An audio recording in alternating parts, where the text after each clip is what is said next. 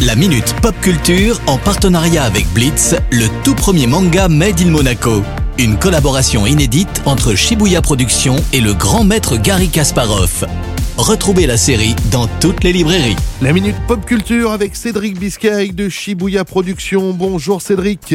Comment ça va aujourd'hui Salut Eric, salut à tous. Alors au top comme d'habitude hein, parce qu'il se passe pas mal de choses en ce moment. Je te sens en feu. On écoute. Bah normal, hein, hier c'était l'ouverture du festival de Cannes et j'y participe activement. Alors bien sûr, comme chaque année, c'est l'occasion de découvrir de nouveaux films, mais aussi de voir le retour de certains réalisateurs très attendus. C'est pas faux. C'est quoi le film que tu attends le plus Alors j'avoue que le film hein, que je kiffe le plus hein, n'est même pas en compétition officielle, mais beaucoup de monde l'attend bien sûr, c'est Top Gun Maverick. C'est exceptionnel que la première se passe évidemment à Cannes. Top Gun à Cannes, tu es sûr de toi C'est plutôt rare hein, de voir des blockbusters comme ça sur la croisette. C'est vrai, mais c'est bien réel, le festival a besoin de grosses locomotives comme ça pour exister médiatiquement bien sûr. En plus c'est la suite super attendue d'un des plus grands films d'action avec le retour de Tom Cruise dans ce deuxième volet, qui sera d'ailleurs euh, présent.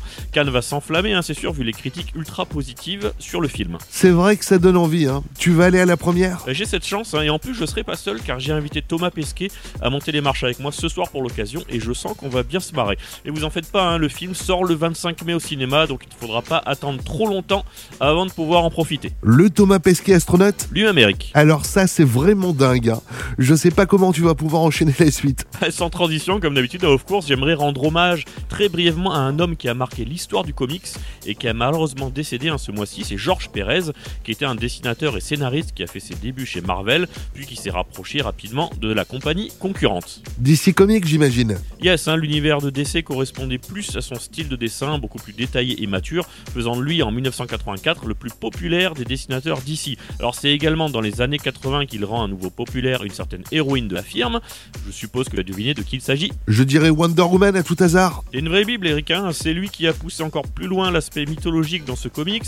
Il a rendu le personnage beaucoup plus profond. On notera aussi pour ses autres travaux New Teen Titans et Infinite Crisis, ce qui est une histoire réunissant tous les héros de DC pour une seule et unique aventure. C'est pas le plus connu des auteurs auprès du grand public, mais c'est une vraie légende. Hein. À la semaine prochaine, Cédric. Ciao, ciao La Minute Pop Culture à retrouver en replay sur notre site, notre application ainsi que sur nos diverses plateformes de podcast. La Minute Pop Culture en partenariat avec Blitz, le tout premier manga Made in Monaco. Une collaboration inédite entre Shibuya Productions et le grand maître Gary Kasparov. Retrouvez la série dans toutes les librairies.